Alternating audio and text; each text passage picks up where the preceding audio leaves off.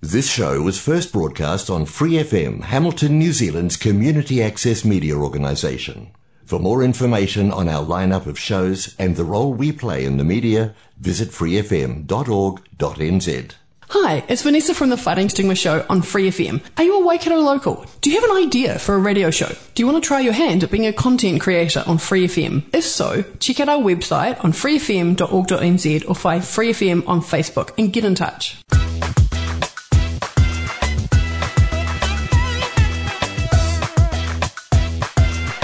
Hola a todos, aquí estamos un miércoles más en ¿Quiénes somos? Nos habla Pepa y os presento, hoy tenemos a tres, es la primera vez que tenemos a tres, que lo sepáis. Así que, bueno, merecía la pena porque aquí las personas que tenemos hoy va a ser una entrevista muy interesante porque de hecho hay una madre y dos hijos. Los dos hijos yo los conozco desde chiquititos y yo de hecho les enseñaba a hablar español y le decía, mami, Pepa no habla español, Pepa no sabe hablar español. Porque las personas de Chile, bienvenido Chile, de hecho, las personas de Chile y las personas de España hablamos un poco diferente. Así que, bueno, os voy a presentar. Los dos niños se llaman Lía y Amaro. Hola Lía, hola Amaro. Hola. Hola. Y- Soy súper guapo. Es, Amaro es súper guapo. Y la madre, seguramente muchos de vosotros la vais a conocer porque aparte de todo, eh, ella vi- vivía, por así decirlo, en esta casa. Aquí tenemos a Silvana. Hola Silvana. Hola Pepa, un gusto estar acá, gracias. Silvana tenía sus propios programas de radio en tiempos y, y bueno, aquí en la entrevistadora entrevistada. ¿Cómo estamos? Súper bien, eh, emocionado y contentos de estar acá en el programa, ¿o no chicos? Sí. Y guapo. Y guapo. Y de hecho os comentaba que yo les enseñaba español, pero por aquellos tiempos como que no tenían muchas ganas de hablar español, pero de repente hoy me los encuentro y creo que sí saben hablar bien español, ¿eh? Qué ganas tengo de escucharos. Silvana, empieza tú. Preséntate, dime quién eres en tres líneas. Oh, Ah, eh, fácil. soy Silvana Arenchun Pérez, llevo en New Zealand 16 o ca- 15 años, pero, bueno, vine en el 2006, eh, venía con la Working Holiday Visa. Como muchos de los Working Holiday, conocí al que hoy es mi marido eh, y pronto, eh, bueno, empezamos a salir, estábamos juntos y pronto llegó nuestra querida hija, que eso nos unió aún más todavía y desde ahí que seguimos intentando en esta relación. Eh, partí trabajando en la construcción, después hice de mesera, después como la Pepa bien dijo, vine aquí a hacer un, un voluntariado, tal como la Pepa lo está haciendo con un programa de radio y de ahí empecé a trabajar acá, en la radio que trabajé como por cinco años, siete años y de ahí me fui a Llama, donde he estado desde esos momentos en el 2015. ¿Y qué programas tenías? ¿Cómo, cu- cuéntanos un poquito. Cuando vine, bueno, lo que pasa es que yo estudié eh, periodismo en la, en la universidad en Chile, pero nunca hice la práctica. Y eso era lo único que me faltaba para graduarme, porque apenas terminé las clases, me vine, hice el examen, me vine. Entonces, me faltaba la práctica, así que me vine a ofrecer de voluntaria para lograr la práctica y a- a- estuvimos de acuerdo en hacer que iba a hacer dos programas. Uno era un programa de noticias de Latinoamérica, que se llamaba ¿Qué pasa en Latinoamérica? ese programa. Y el otro, un radio, un documental de radio de la violencia doméstica. Ah, Y eso fueron seis episodios de dos horas que hice eh, investigando y aquí. Y eso es increíble porque ¿cuándo fue eso? No lo recuerdo. eso fue en el 2007-2008. Ah, no te conocía, creo. Eh, No, pues todavía no nos conocíamos. Y, y es súper im- impresionante para mí pensar que ese fue mi primer trabajo de radio acá en Nueva Zelanda porque ahora trabajo en la violencia doméstica y toda esa gente que entrevisté por los programas de radio son mis colegas ahora. Entonces es como especial Increíble. y que algunos se acuerdan todavía. Ay, ¿te acuerdas cuando me viniste a entrenar, o sea, a entrevistar? Así es que eso. Y el que pasa en Latinoamérica lo hice por mucho tiempo, pero era bien difícil. Es bien difícil hacer un programa de noticias. Sabes Mm. que los programas de noticias son hechos por equipos completos. Y aquí era yo sola tratando de hacer todo. Entonces, de repente estaba 6, 7 horas aquí en el estudio para sacar mi programa de media hora. ¿En serio? Sí. Wow. Y de ahí hice otros programas más, hice uno de fútbol que me pidieron hacer aquí en la radio para el Mundial de Fútbol, em, venía con los niños guaguitas, me los ponía acá en el estudio y me, y me acompañaban, de hecho estuve a la Amaro un lunes y estaba aquí un miércoles grabando el programa de radio. Que eso es lo que me dejó, me ganó el trabajo. Quedaron tan impresionados de que hubiera venido dos días después de parir que, que, me dijeron, sí, creemos que eres buena trabajadora. Dos días después de parir. Dos días después de parir. Obviamente no debiste tener cesárea. no, no fue cesárea, fue natural. Wow. Así que nada, pues... Eh, realmente este, este lugar me abrió muchísimas puertas y me ha permitido conocer muchísima gente. Eh, fue una experiencia muy bonita.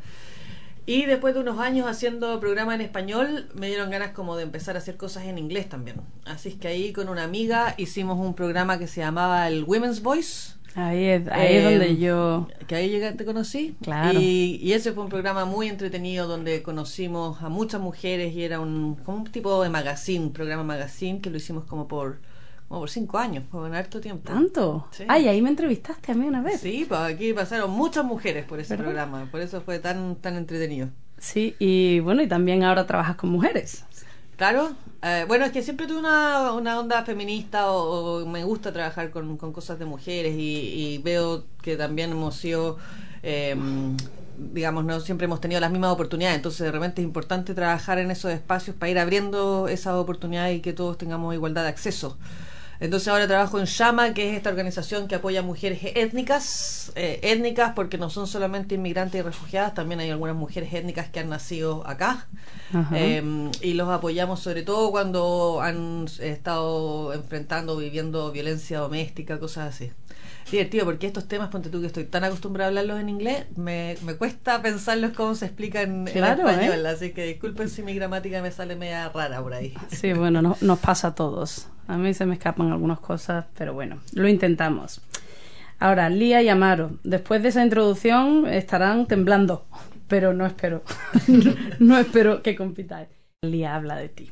Dime qué te gusta hacer en tu rato libre, si haces alguna actividad después del colegio, si hay algo que pienses que quieras hacer cuando seas mayor, qué edad tienes, a qué colegio vas. Bueno, voy a Cambridge High School y um, hago netball, um, también hago gymnastics, que no sé cómo decir eso en español. Gimnasia rítmica, ¿no? Algo así. Ah, cierto, sabía eso y también, ¿qué hago más? Y a veces hago patinaje. Tengo 13. Amaro, ¿tienes algún hobby?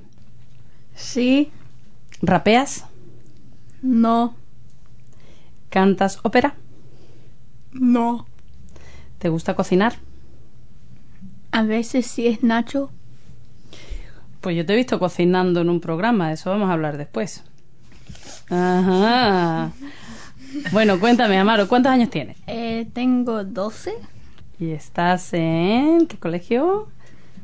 En el Cambridge Middle School, donde son los guapos y yo. Mis cejas son mejores las que las de la día. ¿Y tus sueños? Mish y yo soy súper más guapo. O sea, estos cejas son de las maravillas. ¡Wow! Eh, las cejas, debo decir, Pepa, que vienen directamente, bueno, no de tu tierra, pero del norte de tu tierra, porque es nuestra herencia vasca. De hecho, en Chile teníamos un doctor que era vasco, vasco, y nos decía que en el minuto en que nos, eh, me depilara las cejas me iba a dejar de atender inmediatamente, porque eso era lo más marcador que tenía desde nuestros ancestros. De hecho, Silvana, cuando la conocí, me dijo que era familia de Mikel Erenchun, y yo hace como tres años me, enteré que era una broma. bueno, no, lo que pasa es que, es que, los Erenchun son, son todos relacionados, entonces se supone. Pero lo que pasa es que mi verdadero apellido no es Erenchun, mi verdadero apellido es Fernández. Ok. Bueno, nosotros, mis abuelos, cuando vivían en España, eran Fernández. Pero cuando llegaban a Chile, llegaban del barco, les preguntaban, ok, ¿cuál es su nombre? Y todos los españoles decían, por ejemplo, eh, Pepa Torres de Sevilla, no, perdón, Pepa de Córdoba, creo que no de Cádiz. De Cádiz, perdón. bueno, y él dijo eh, Juan Fernández de Erenchón. Entonces quedó como Juan Erenchón. Y desde ahí que el apellido de la familia cambió para siempre. Vaya historias. Bueno, y bueno, os digo yo que, que viven en, en una montaña muy bonita, con una vista muy bonita. Sí. Tienen un, ¿Animal? Sí, el Rusty, que es mi mejor amigo, que somos amigos hasta que muer- muere. El Rusty, que es un, un loro. Eh, no, es un perro. ¿Qué tipo de perro? Perro Sí. em, es una, una perro de em, Australia, eh, un australiano kelpie. Kelpie. Sí. Muy bien. Lía, cuéntame, dime algo de Chile. Cuéntame mm, qué conoces de Chile, cuál es la capital de Chile, Eh, cuántas veces has ido a Chile. Bueno, el capital es Santiago y no sé cuántas veces has ido porque es mucho. ¿Y has viajado mucho por ahí? Sí.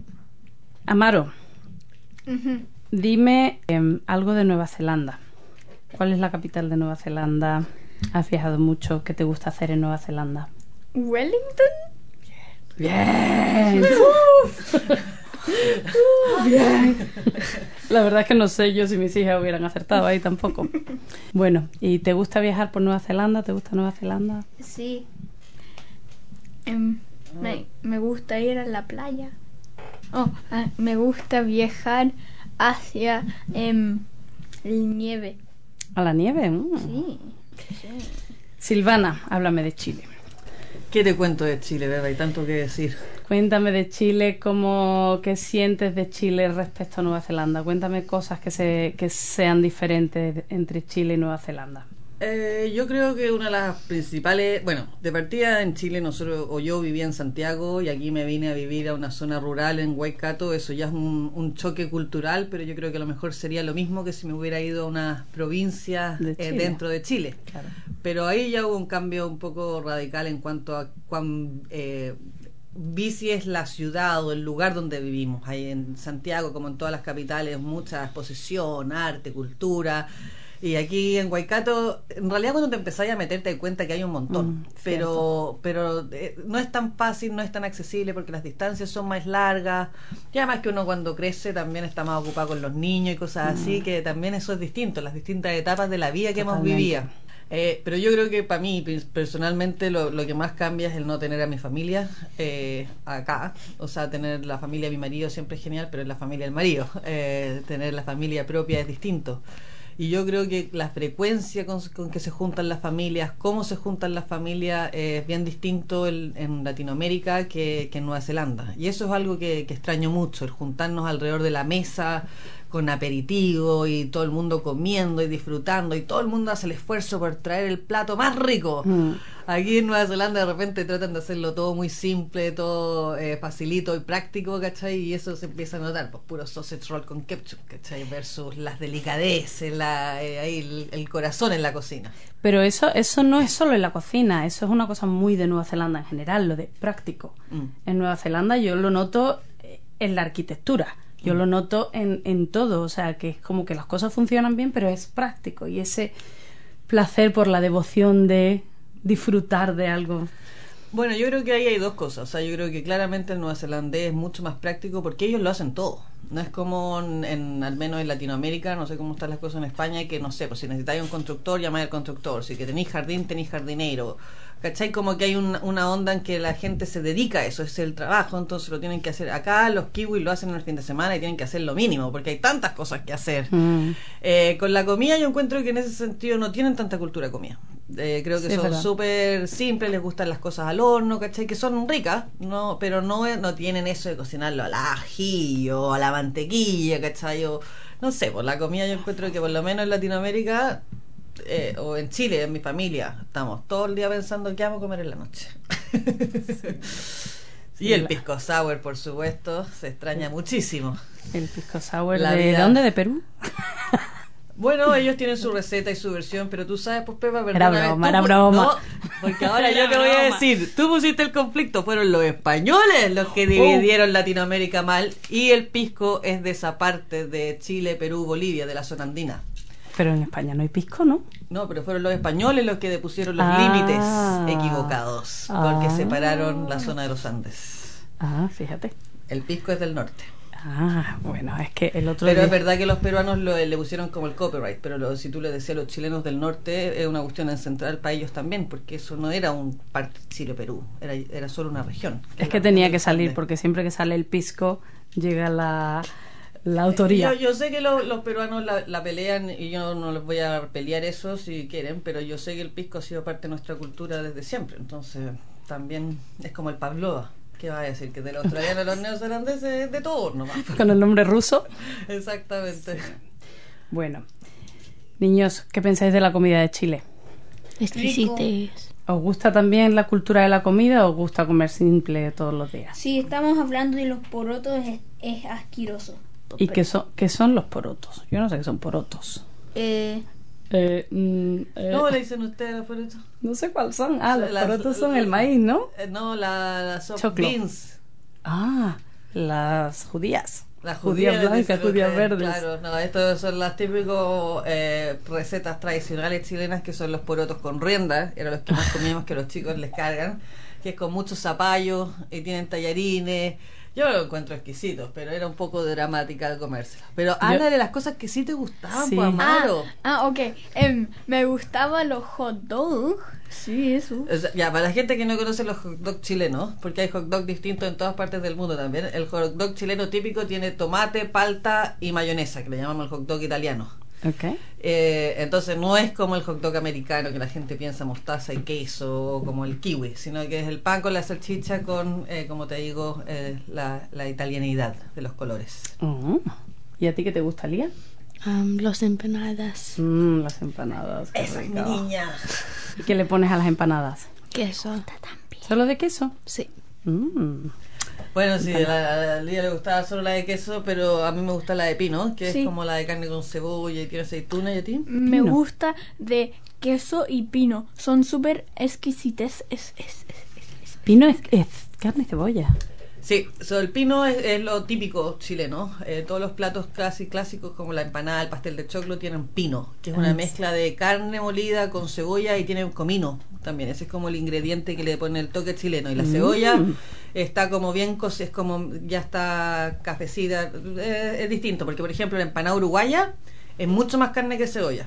La nuestra tiene más cebolla que. No es más cebolla que carne, pero bien balanceado. Entonces eh, son distintas, ¿cachai? Ah, necesito probar una, una empanada de pino. Bueno, yo las aprendí a hacer en cuarentena, así que te puedo hacer tema. Bien. Silvana, cuéntanos cómo aterrizas en Nueva Zelanda. Que, que de repente, la primera vez, cómo, cómo aterrizas eh, eh, quedándote aquí. Que- Bueno, la primera vez, así más o menos, pero- como tú sabes, venía con la Working Holiday. Yo vengo de una parte de Chile, o sea, tengo una buena vida, ya todos muy seguros, entonces lo- no andaba buscando seguridad. Entonces me vine a Nueva Zelanda con el pasaje, pero ni siquiera tenía alojamiento para la primera noche. Quería venir absolutamente a la aventura. Así que llegué al aeropuerto de Oakland como a la una y media de la mañana.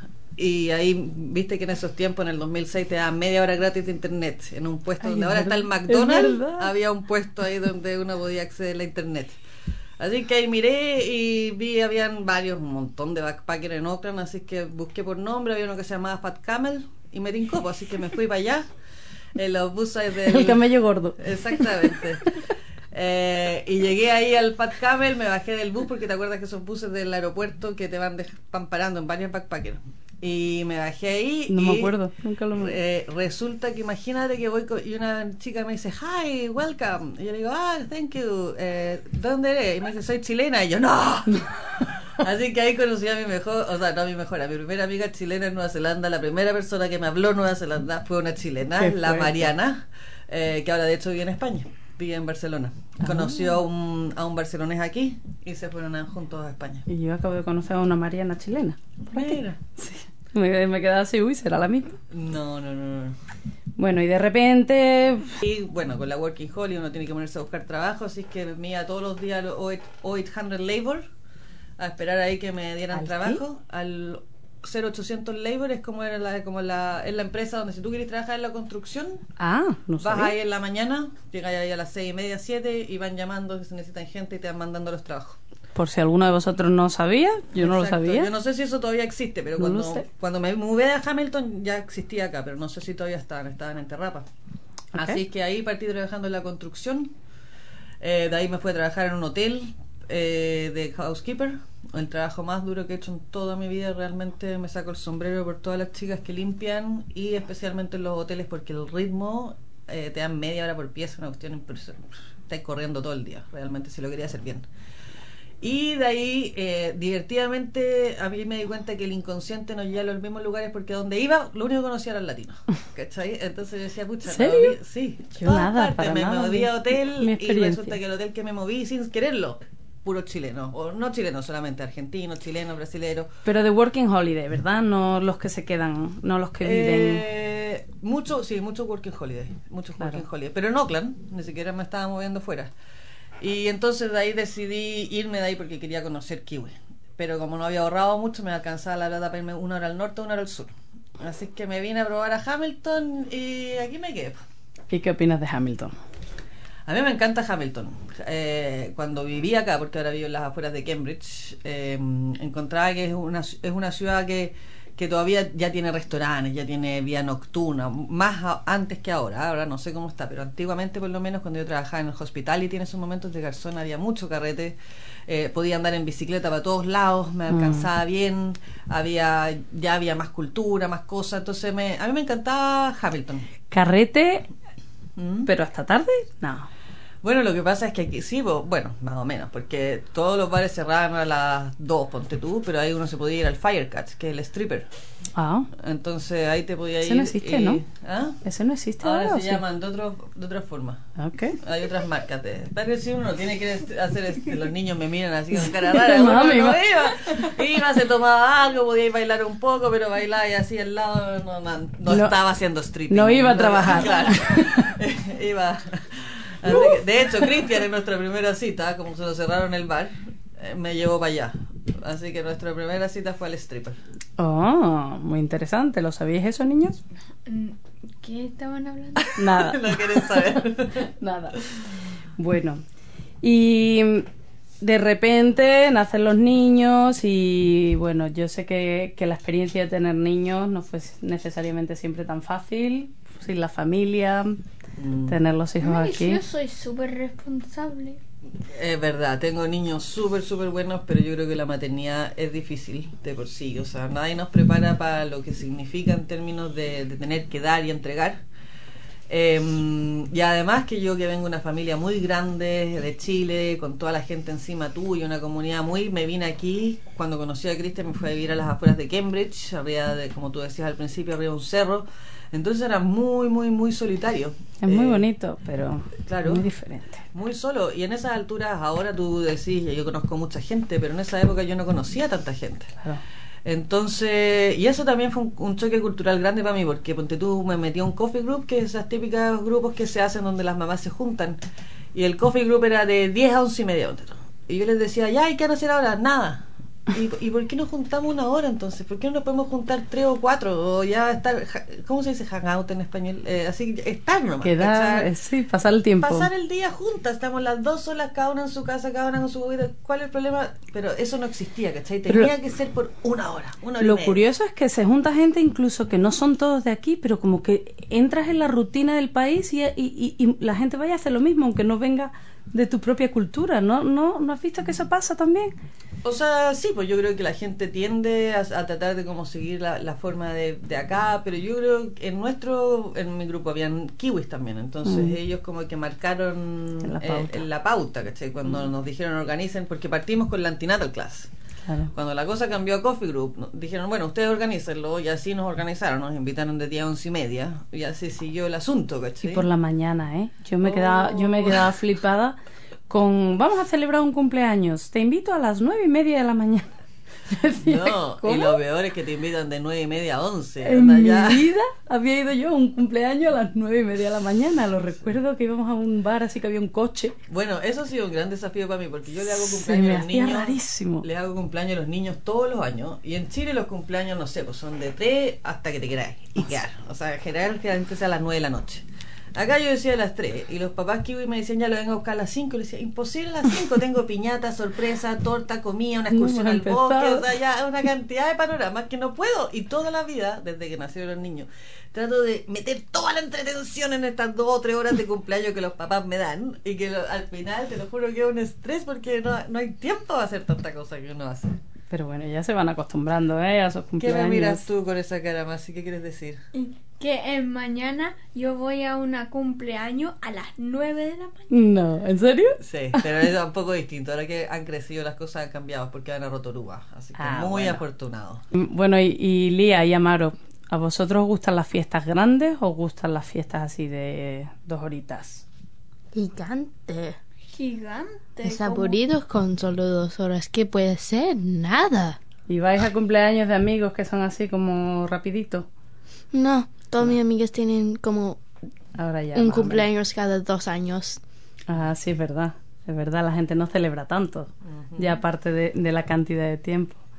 Sí, pues en mi familia pasa algo un poco especial porque la mamá de mi mamá eh, estuvo durante, o sea, se murió cuando mi mamá tenía 17, pero desde que mi mamá tenía 8 se suponía que se iba a morir. ¿no? Entonces todo el año, todos los años era su último año.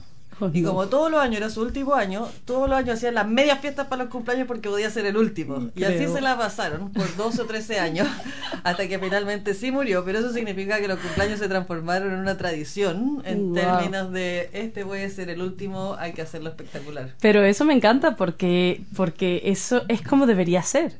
Esa, esa es la idea de lo que debe ser. Trata a cada uno como si fuera el último. Es, verdad, pero créeme, de repente un poco...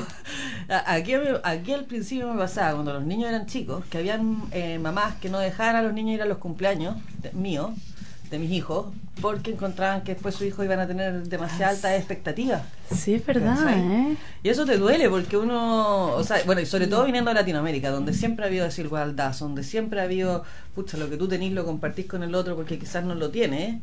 Llegar acá donde no, no, no- ni siquiera los dejaban venir, ¿cachai? Sí. Como que yo- a mí me costaba entenderlo. Claro. Bueno, eh, yo creo que es un buen momento para que vamos a empezar con Silvana. Silvana, tú tienes una canción que signifique algo para ti. Bueno, eh, sí, tenía que traer una canción de Chile, por supuesto, eh, porque porque es mi país y porque es una bonita oportunidad para compartir la música chilena y pasarla a conocer con los amigos latinoamericanos, pero también con esos kiwis que deben estar escuchando eh, a- online o, o a través del dial.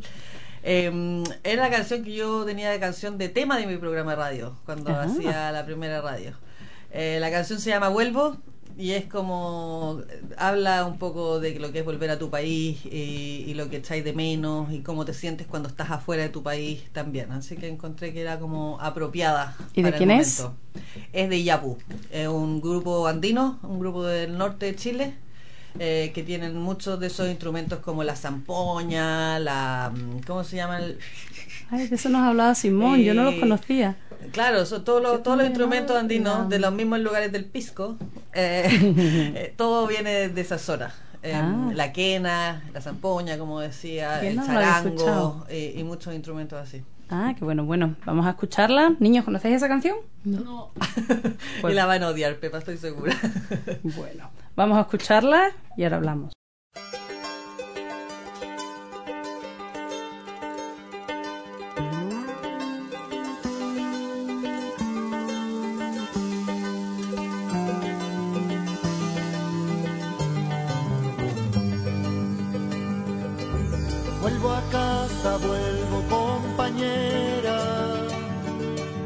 Vuelvo mar, montaña, vuelvo puerto. Vuelvo sur,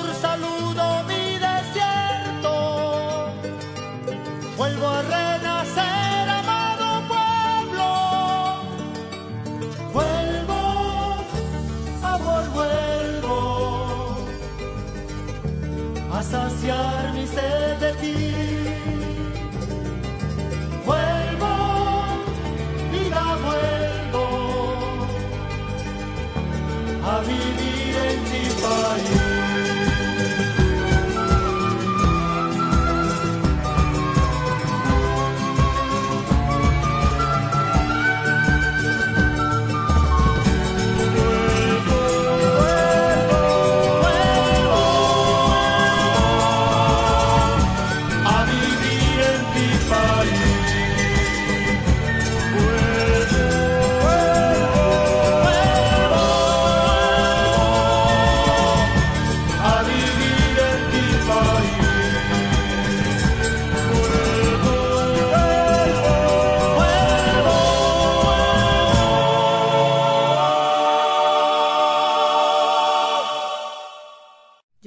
esa canción, no conocía el grupo tampoco. ¿Son famosos?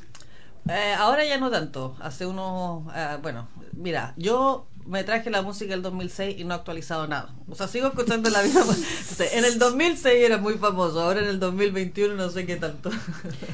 Tengo que decir que Silvana tenía otra canción y no nos da tiempo de escuchar dos canciones en realidad, pero cuéntanos. Ay, pero Pepa, si la voy a contar, entonces tenéis que ponerla nomás. No, Igual si me da tiempo mi- la, la pongo al final un Mi poquito. segunda canción era Un beso y una flor eh, de Nino Bravo, una canción con la que crecí cantando a todo pulmón con todas mis amigas y mis amigos y después cada vez que me vengo a Nueva Zelanda se, se vuelve a poner relevante y vuelvo a, a pensar en, en el ligero equipaje que me tengo que llevar y cómo dejo todo lo que es querido atrás. eh, Así como muy profundo, ese Nino. Ay, qué, qué no, buena. excelente. Dejaré mi tierra por ti, dejaré mis campos y me iré lejos de aquí. Cruzaré llorando el jardín y con tus recuerdos partiré lejos de aquí.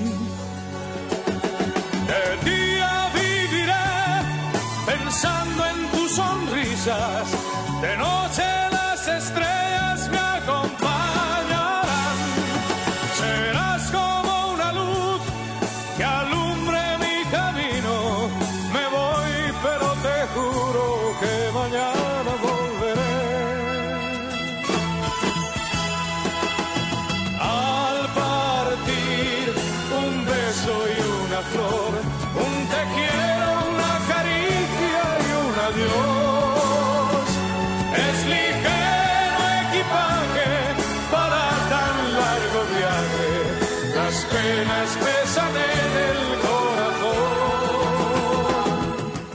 Niños, ahora después vamos a hablar de vuestra canción, pero yo quiero ahora hablar de yo mm, tenía había hay un tema muy importante por el que realmente quería que viniesen Silvana, Lía y Amaro y es que el año pasado lo han pasado eh, Silvana decidió en un momento dado que quería irse un año a Chile y mm, se decidieron y no debió ser fácil. Yo quiero que me hables de aquella decisión de, pues, ¿sabes qué?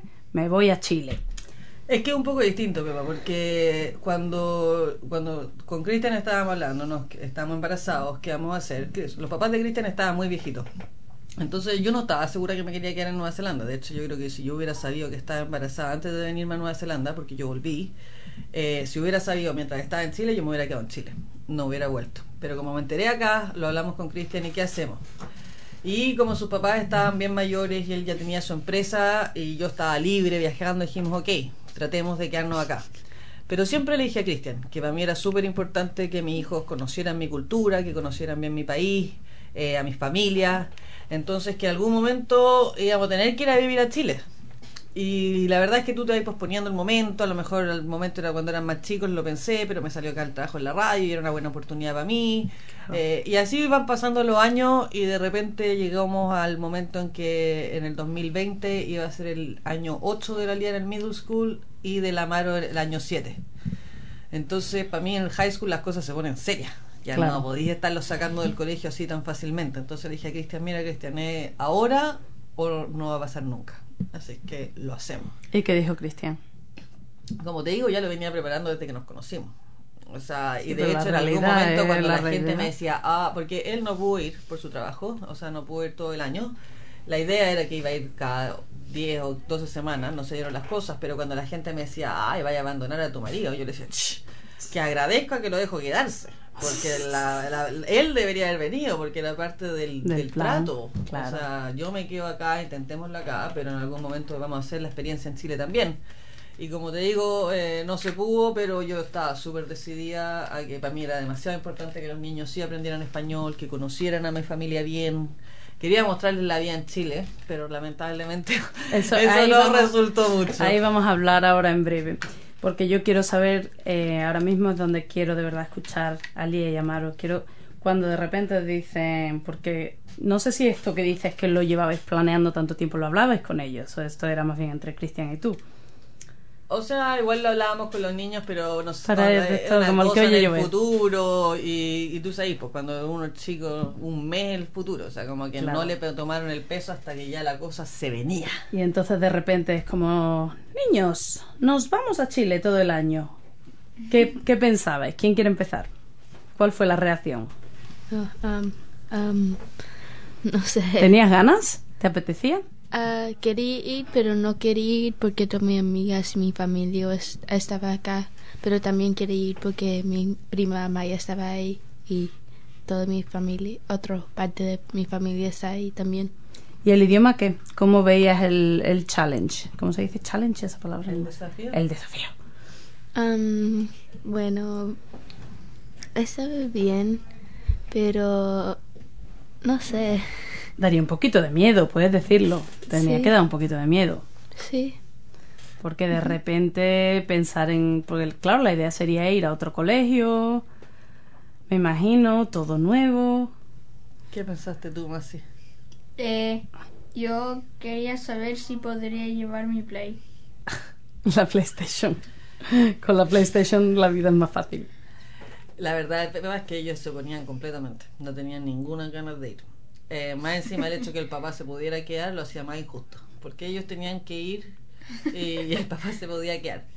Eh, pero les dije, eh, era, lo que hay. sup- era algo súper importante para mí, eh, que obviamente que si yo los veía mal o sufriendo allá o que no las cosas no se dan, no íbamos a devolver. ¿cachai? O sea, siempre fuimos con eso, pero el hecho de dejar a los amigos atrás, para Mario era muy importante el perro, Claro. dejarlo atrás. Al papá se suponía, como te digo, que iba a estar viniendo.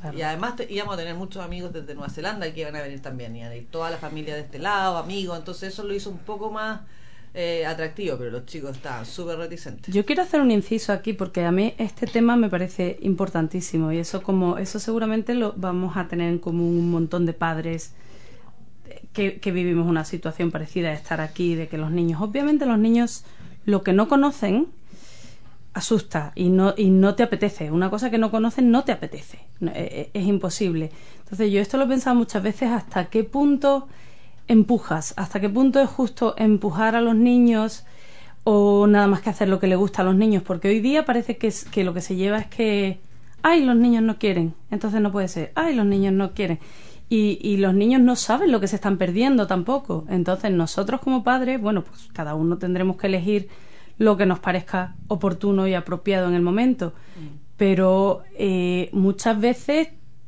hay que hacer cosas que parece que son duras y que hay mucha gente que incluso te puede criticar o que pueden no entender, los niños pueden no entenderlo también, pero mm, lo que tú estás haciendo es por darles algo que realmente crees que, Que bueno, importante. que es bueno e importante. Entonces yo comprendo perfectamente que nos apeteciera ir a Chile. Pe- Pero tam- y también la verdad es que les jugué la carta emocional, pero les dije, oye, yo llevo acá 13 años, 14 años viviendo acá, Claro. en este país, y yo les estoy pidiendo uno. Claro. Así que me van a decir que no, y ese fue como el, chant- el final chantaje moral, que al final sabían que iban a venir igual, y, y fuimos, pues partimos, y, y la experiencia yo creo que fue súper buena, ¿no? Pero claro, Dígame, ahí- que aquí no los ven. Sí, sí, está sí. moviendo la cabeza, sí, sí. Sí, sí. Es no que- siempre, fue difícil a, a rato. Hombre, pues, lo raro hubiera sido que fuera fácil todo. Pero claro, aquí es donde entra el tema y se nos va el tiempo y hay que vamos a tener que, que, que contar la historia porque tengo tantas cosas que quiero preguntar. Pero es que mm, lo que pasó es que de repente, esto fue 2020 y al irte, ¿cuánto tiempo tardó en llegar COVID? Pero es Fue que la cosa ¡pum! fue más que eso, porque acuérdate que en el, en, nosotros ya estábamos listos para irnos con pasaje todo y en octubre del 2019 fue el estallido social en Chile. Nunca se había visto desde la vuelta a la democracia, desde el 73, protestas así. ¿Cachai? Entonces ya las calles en octubre del 2019 estaban llenas de militares, bombas, el molotov me refiero, que más de métodos. de- Entonces mucha gente me empezó a cuestionar, ¿cómo te vas a ir? Está la embarrada. Les decía, bueno, si espero que no esté la embarrada en Latinoamérica, no voy nunca. Así que partimos, el llegamos. adecuado. Llegamos en enero, ¿se acuerdan chicos? Que después fuimos a recorrer el centro de Santiago. ¿Y cómo estaba el centro de Santiago? ¿Cómo era el centro de Santiago cuando fuimos? Um, llena de basura y graffiti en todas partes. Sí, todo lleno con graffiti, basuras de las protestas, muchas latas vacías de molotov, ¿cachai? O sea, y de hecho empezamos a caminar por la, la- a mi universidad y pudimos llegar hasta la mitad de la cuadra nomás de mi universidad porque después ya te empezaban a picar los ojos por los Guau. gas lacrimógeno, ¿cachai? Entonces, eso fue un poco, o sea, no fuerte, pero es, bueno ver cómo es el mundo Yo creo que de bueno. esta burbuja. Total. Eh, y después nos pudimos ir a la playa y eso fue bacán. Estuvimos, porque llegamos en enero y el COVID nos llegó hasta marzo, realmente. O sea, de hecho mi marido alcanzó a venir en marzo, que fue la última vez. Él llegó el 11, ese día nos fuimos a Argentina. El 15 volvimos a Argentina y eh, pasamos la frontera manejando y a las 3 horas cerraron. ¿En serio? Sí. Así que pasamos justito, llegamos de Argentina y de ahí Cristian pudo estar el tiempo que iba a estar, pero dos días después de su vuelo es cuando cancelaron todos los vuelos desde Nueva Ah, eso te iba a decir que yo recuerdo así como que estábamos pensando, "Oh, vuelve, no vuelve, Sí, ¿qué pasa? Bueno, nosotros en algún momento también la re- o sea, como que, oh, qué qué- pero no sabía qué iba a pasar, pero por suerte él sí se pudo venir. Bueno, eh, nadie antes. se imaginaba lo que venía, de verdad. O sea, estaba fuerte, pero nadie se podía imaginar lo No, que COVID nadie. iba a significar en ningún momento. Sí, y de hecho allá en Chile, bueno, como en julio nos entrevistaron de los diarios, porque, porque cómo no nos íbamos de vuelta a Nueva Zelanda si en Nueva Zelanda no pasaba nada y en Chile. Pero también, pues era como, no, si las cosas van a mejorar, no vamos a estar así todo el tiempo. Fuimos así tiempo, todo el prácticamente. Mañana mejor, mañana, mañana, mañana. Pero, pero mira, fue distinto. No les pude mostrar lo que era Chile. No fue para nada como lo planeé, porque como te digo, teníamos todos estos viajes planeados con la familia, recorrer Chile y todo, ir al colegio. El colegio alcanzaron a ir una semana y después empezó a ser online.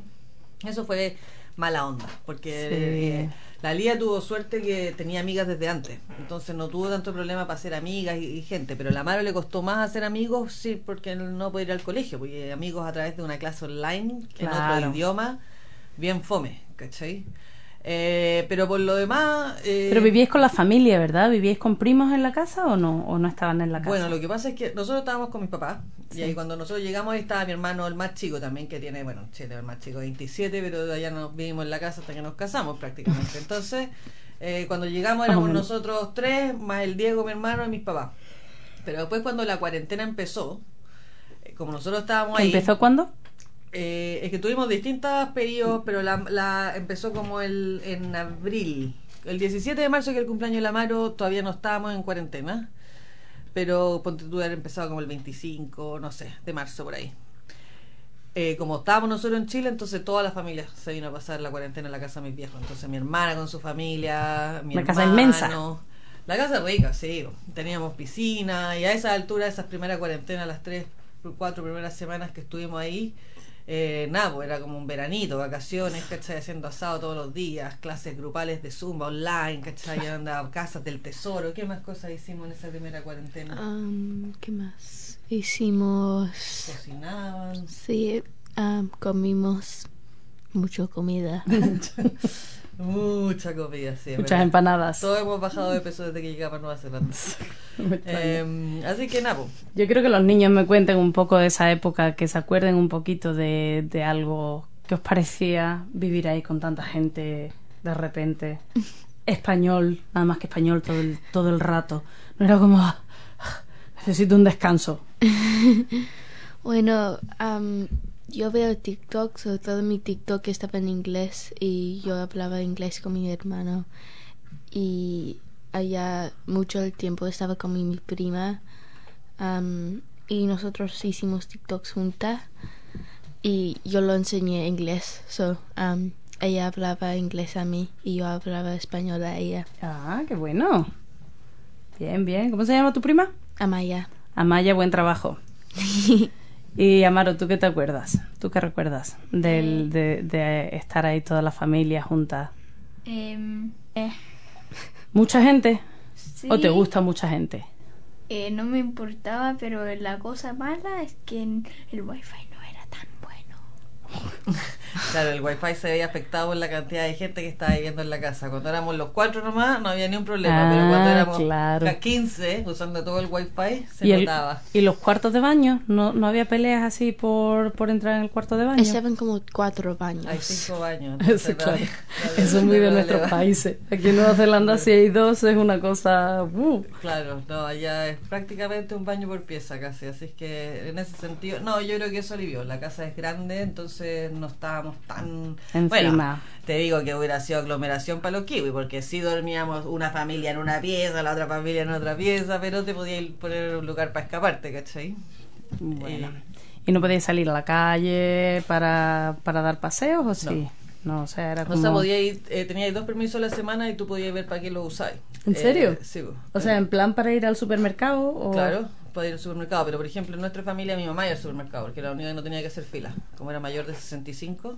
O sea, que cada persona tenía dos permisos Sí. para... Ah, eso no lo había escuchado Sí, nunca. pues, todos teníamos dos permisos, que entonces iba ya a una página web, comisaría virtual, y Ajá. ahí sacabas tu permiso. Comisaría virtual, has dicho. Claro. Y, Guau. y, na- y nada, pues, habían distintos permisos. Habían permisos, por ejemplo, para ir al supermercado o para ir a comprar insumos básicos. Que ponte tú, nosotros cada vez que íbamos a la casa mi hermana decíamos que íbamos a ir a comprar tinta. Entonces, ¿cachai? Era como un insumo básico. Eh, permiso para ir a, a llevar el alimento al adulto mayor. Si tenía hijos en el Spectrum, a ellos tenían permisos para salir a caminar todos los días. Pero la gente que no tenía ese certificado o una condición médica, eh, tenía los dos permisos a la semana nomás. Wow. Mm. Eso no lo había escuchado. O sea, bueno, ¿y qué es lo que echabais de menos de Nueva Zelanda? Aparte del padre, aparte del perro, ¿hay algo más que echaréis de menos de la vida? Los amigos, ya te, te he quitado todo lo fácil para Ah. pensar. Um, que cerca de playa era, porque allá era como cuatro horas, pero acá solo es una hora y media. El- Ah, para ir a la playa. Ah, Sí, es que, bueno, pero también depende de qué playa vas en Chile, porque hay una playa que es a una hora y media, pero es muy concurrida, y no es tan rica. Entonces nosotros vamos a una playa que es como tres horas y media, cuatro horas de Santiago. Entonces acá que vamos a Waihi Beach a una hora y media, la liga que es súper playera, le gusta. Pero yo creo que eso también pasa, en Chile el agua es heladísima del mar, Ah. por eso tenemos los mejores mariscos del mundo. Ah. Pero... Uy, eh, eso te la discuto. eh, Que yo tengo los langostinos de San Lucas. Ya, no Mm, ñam, ñam. Pepa cuando vaya a Chile Y en hablamos. Yo he Galicia. ido a España y he estado en toda España y he comido la comida allá y te lo digo. Anyway, eh, el agua es heladísima. Eh, tenemos la corriente de la Antártica. Entonces es muy, es muy distinto. Aquí el agua es espectacular en comparación con Chile. Los valientes Para- en para Chile mí se está- bañan, está pero a mí me duelen las rodillas. a Aquí- mí también, pues, pero en. Chile te duelen las rodillas, o sea, ¿En los serio? huesos, ¿cierto? No. Y Amaro, ¿tú echabas algo de menos de Nueva Zelanda? Algo que decía, ay, quiero volver para, Em, para El- ver la puesta de sol. el No. perro. El perro, ¿no? Tu perro. ¿Y allí no había perro? Eh, sí, había Sí, pues de hecho... dos. Habían dos. Pero no era tu perro. Sí, Pinto y Ramona. Sí. Em, la Ramona es que yo quería otro perrito porque el pinto no hacía nada. Estaba en el suelo todo el día haciendo. Es que el pinto es un perro muy viejo que tiene mis papás. Y tenía cáncer además. Oh. Entonces estaba, venía saliendo la radiación cuando nosotros llegamos. Así que es Oh. verdad que tenía cero energía. Sí, entonces teníamos una perri... em, bueno, yo quería un perrita, un perro, y después un perro, y Bien. después em, no podríamos porque no lo podríamos llevarlo después para Nueva Zelanda. Claro. Entonces em, buscamos para cuidar unos perros de adopción. Oh. Entonces cuidamos un- una perrita que se llamaba Ramona, que tenía como tres meses, creo, Oh. por ahí, y era súper en, ener- tenía muy, mucho, mucho, mucho energía y todo. Entonces em, era como el Pintos mejor amiga.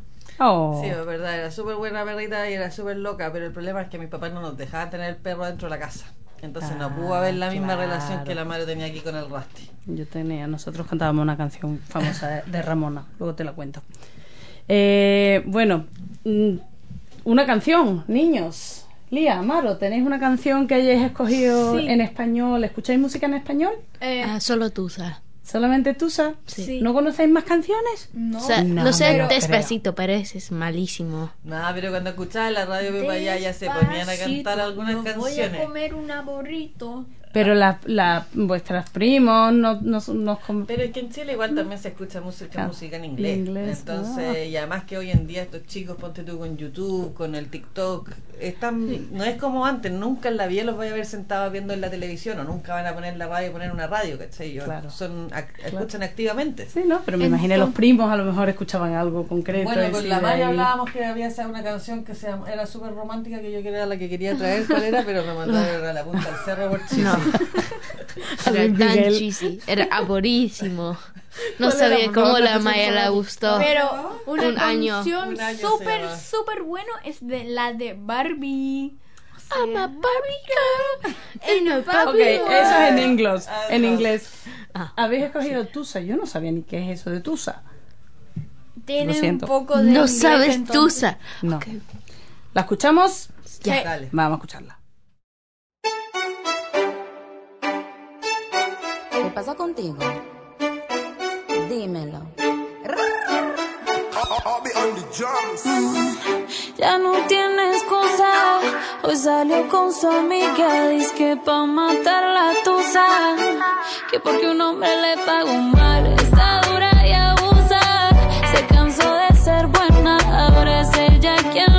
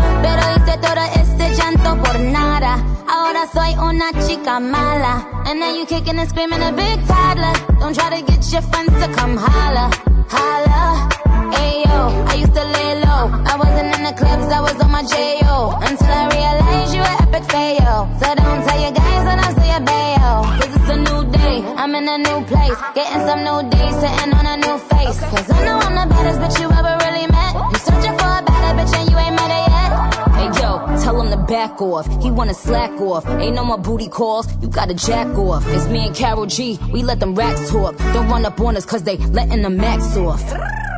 Pero si le ponen la canción, le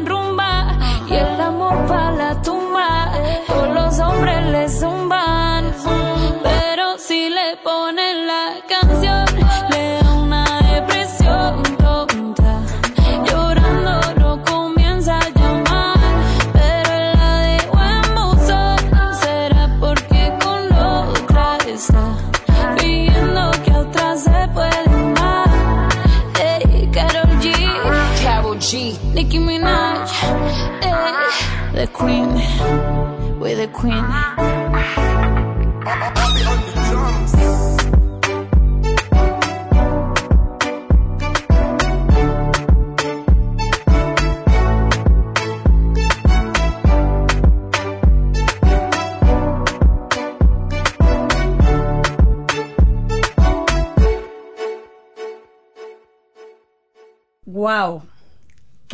¡Qué elegante es esa canción!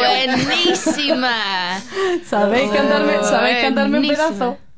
Cantarme un trocito, ¿lo sabéis? Ay, no, No, quiero. no sale. Ah. No, mejor que no, para que Mejor. no canten. Pero mira, te voy a decir que por lo menos eso fue una cosa bacana en Chile. La Lía siempre le ha encantado bailar. Pero yo creo que en Chile como que, bueno, además de que había tiempo, Claro. el hecho de estar con la prima que también le encantaba bailar y que en Latinoamérica todo el mundo baila tanto, eh, hizo que se soltaran un montón y yo encuentro que la Lía llegó bailando como latina. ¡Olé! Quiero verlo. Chicos, me encantaría seguir, pero se nos acaba el tiempo y necesito que me digáis frases. ¿Tenéis frases? ¿Tenéis frases de la abuela? Sí, yo tengo la frase más típica de los Erenchun. Cuando seas grande comerás huevos. Así. Mientras tanto, chúpate el dedo. ¡Ay, que me da rabia ese dicho! Me lo decían cuando crecí y esperaba ser adulta para yo poder decírselo a mi hijo y me vengo a Nueva Zelanda donde la cuestión es al revés. Cuando niños. seas chico comerás huevos. Cuando eres adulto, chúpate el dedo. Me he pasado la vida chupándome el dedo, chica. No. A ver, tenemos que cambiar esa frase. Hay una, em, una canción que mi em, abuelo me enseñó que es me tiro el brazo, el codo al codo, me, me tiro un peo y se escapa todo. ¡Wow! El abuelo, qué cosa bonita. Claro, claro, bueno. dice, "Pf, imagínate, el abuelo estaría encantado. Sí, así es. Así que yo creo que ese tenía que ser el dicho que te lo tenía que decir. Tenía ¿verdad? que Porque ser. Es un clásico en la familia, un clásico doloroso, pero justificaba todas las injusticias que de los... Entonces yo lo Totalmente. decía todo el rato. Lía, ¿tú tienes una No frase? sé. No. ¿No? ¿Te vale, ¿Te vale también la del abuelo? Sí, parece. Vamos a tener que acabar y yo quería contaros que yo quería contaros del YouTube channel, pero es No. que no nos da tiempo. El- Vamos a tener que enseñarlo. primos. Que, te- que teníamos un YouTube channel súper divertido que lo veíamos desde Nueva Zelanda cuando estaban en Chile y yo decía, bien, mira cómo hablan. Qué bonito, me encanta. Eso fue las oportunidades que da la cuarentena, tener tanto tiempo, además de realmente conectar con la familia y tener tiempo para eso, nos dio la oportunidad de, de explorar algo que los chicos siempre habían querido y que por fin nosotros las mamás teníamos tiempo para tratar de hacerlo y lo hicimos, que es hacer este canal de YouTube. Pero era divertido porque claramente chocamos la editorial, las mamás queríamos hacer puras cosas sanas, educativas, saludables y los chicos querían eh, video game y la Lía quería cocinar cuestiones con toneladas y kilos y kilos de azúcar y chocolate. Al final eso eh, como que terminó arruinando la magia porque no nos poníamos de acuerdo las mamás, todas las cosas que queríamos hacer eran pernas. Qué pesadas las mamás, ¿eh? Estaban tan aburridos. Qué aburridas son las Estaba haciendo mamás. todos que estaban um, trendy cuando e- ellos estaban chiquititos. Ahora es malísimo. Claro. Le quiso hacer cosas con Greda, casi se muere. Yo no sé qué es Greda. Pero bueno, para otro momento. Muchas ¿De qué- gracias. qué Tenemos que. Yo hablo, yo hablo español. Es verdad. Nosotros hablamos castellano. Otro día hablamos más. Muchísimas gracias por venir. Me encanta haberos tenido aquí. Y sabéis que este domingo es el Día de las Madres.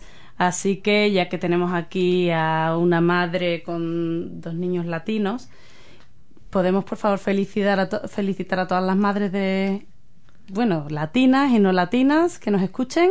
Feliz cumpleaños. Oh. Feliz día, Ah, día, día, sí, eso. Feliz, Feliz día día a todas las mamás. mamás. Terminamos. Feliz día a todas las madres y nos vemos el miércoles que viene. Gracias Amaro, gracias Silvana, gracias Lía. Hasta súper guapo. Gracias, Pepa. Gracias. Gracias por dejarme decir que soy súper guapísimo. De nada, Amaro, eres muy guapo. Ya lo sé.